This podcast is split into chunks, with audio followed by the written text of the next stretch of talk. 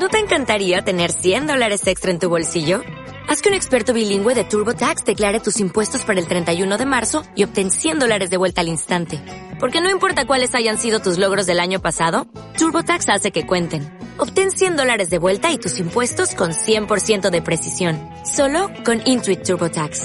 Debes declarar para el 31 de marzo. Crédito solo aplicable al costo de la presentación federal con TurboTax Full Service. Oferta sujeta a cambios o cancelación en cualquier momento.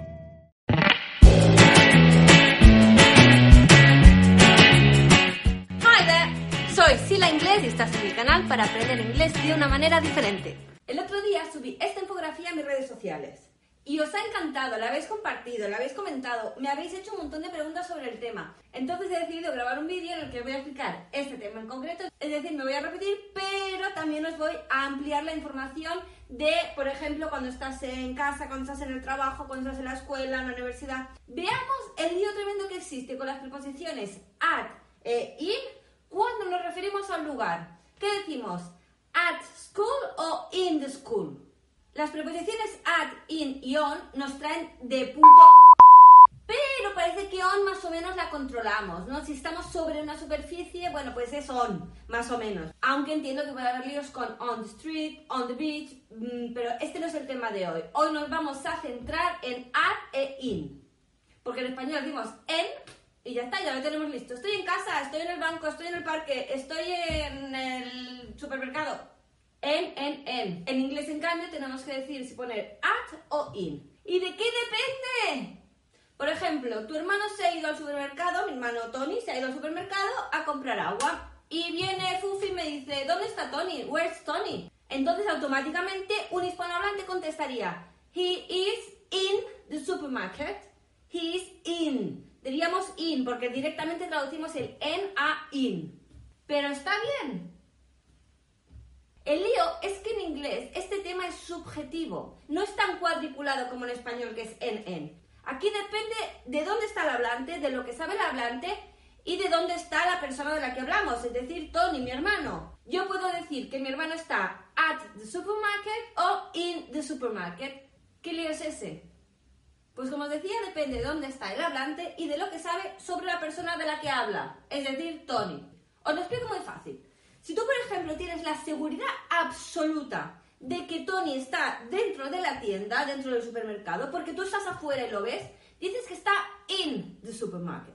In, porque lo sabes segurísimo, porque lo estás viendo. No cabe duda alguna. He is in the supermarket. Pero si tú estás en tu casa, en el sofá, viendo Netflix, y viene Fufi y te dice, Where's Tony? Y tú dices, He's at the supermarket. ¿Por qué dices at aquí? Porque no sabes dónde está exactamente. No sabes si está fuera, si está dentro, si está entrando, si está en los alrededores.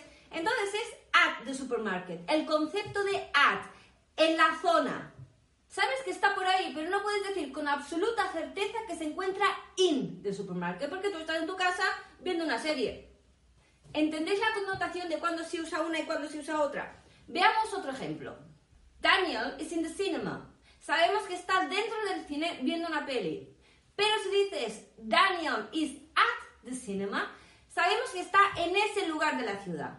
Que no está currando, que no está comprando chocolates, que no está en, el banco. Sabemos que está at the cinema, en esa zona. Puede que todavía esté esperando la puerta a que llegue su amigo. No sabemos si está dentro. Entonces decimos at. Daniel is at the cinema. Va, otro ejemplo con esto. Sarah is at the train station. ¿Dónde está Sarah en realidad? Está en la zona de la estación de tren. No significa que esté dentro de la estación. Puede estar fuera esperando a que su amigo Pedro baje del tren y la vaya a buscar. Entonces, she's at the train station, no in the train station. Este ejemplo ya os queda súper claro. A ver, eh, Samuel se ha ido al gimnasio y yo me he quedado aquí en casa grabando este vídeo. Where is Samuel? He is at the gym. ¿Por qué at? Porque yo no sé si ha llegado todavía. Sé que ha ido para allá, pero yo no sé si ya está dentro. Puede estar en la puerta, puede estar llegando, puede estar por los alrededores. Samuel is at the gym.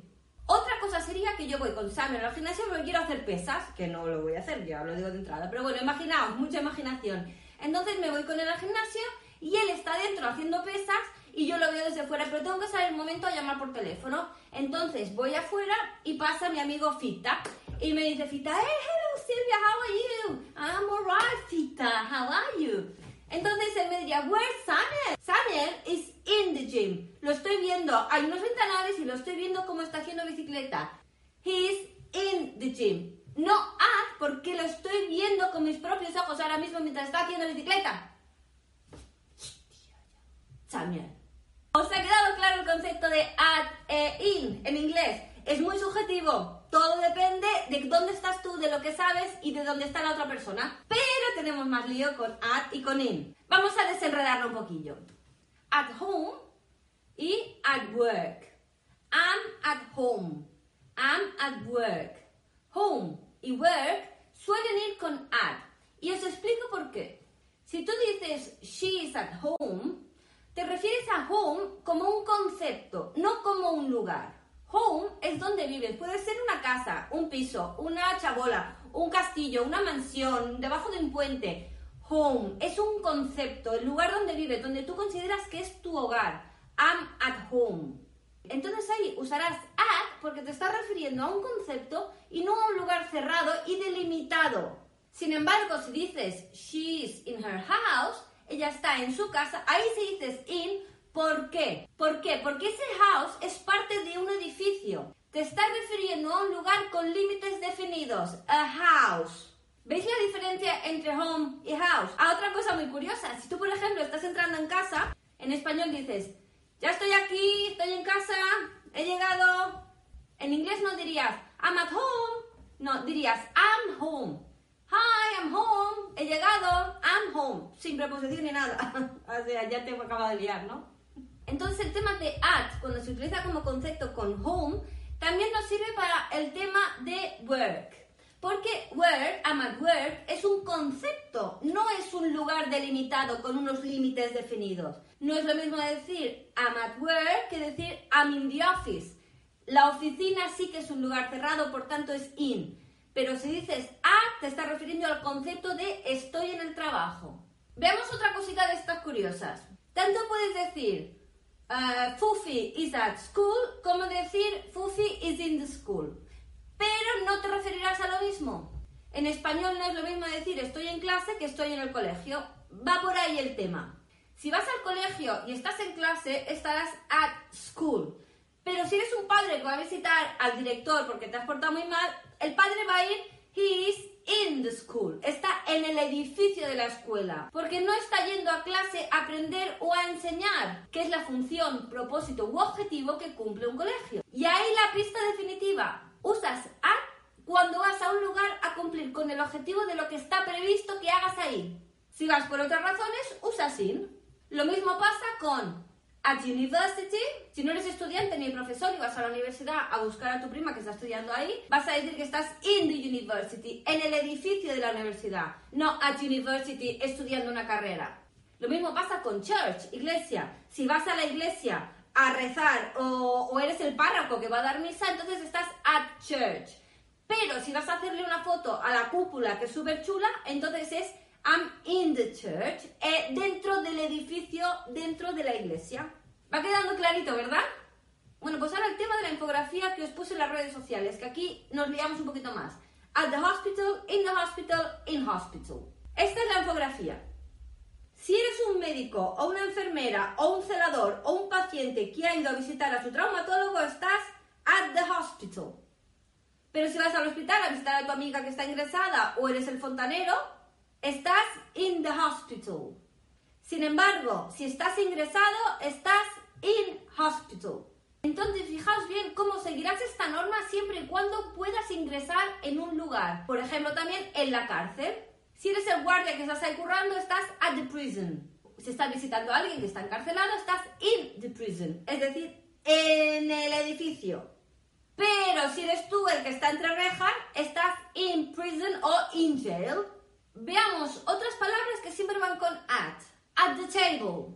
Yo ahora mismo estoy at the table. No estoy on the table porque estaría encima de la mesa sentada. O in the table. No estoy in the table porque no sería una termita, un animalito de esos que se comen la, la madera. No estoy ni on ni in. I'm at the table, en la mesa. Lo mismo nos pasa con at the door. Si estás at the door, es que estás en la puerta. ¿Dónde está el cartero? At the door, en la puerta, esperándote. At the front door, en la puerta principal. At the door, porque si estás on the door, eres un loro. Y si estás in the door, eres una termita. What are you? Otros ejemplos que siempre van con at. At the traffic lights. At the bus stop. At the top of the page. At the end of the road. At the entrance. At the doctor's. At the crossroads. At the front desk. At John's party. At the hairdressers. Hairdressers. Bueno, ya sé lo lioso, lioso, lioso que es este lío para nosotros los hispanohablantes. Pero realmente es cuestión de prestar atención y ser un poquito más abierto de miras y tener en cuenta la subjetividad de las cosas. Espero haberos ayudado en este tema, que ya sé lo jodido que es. Pues nada, que os espero para otro vídeo. Mm, suscribiros a mi canal, darle a la campanita y seguirme en mis redes sociales, Instagram, Facebook, Pinterest, mm, Twitter, lo que queráis. Mi blog aprendeinglesila.com y yo me despido hasta el próximo día. ¡Cheers!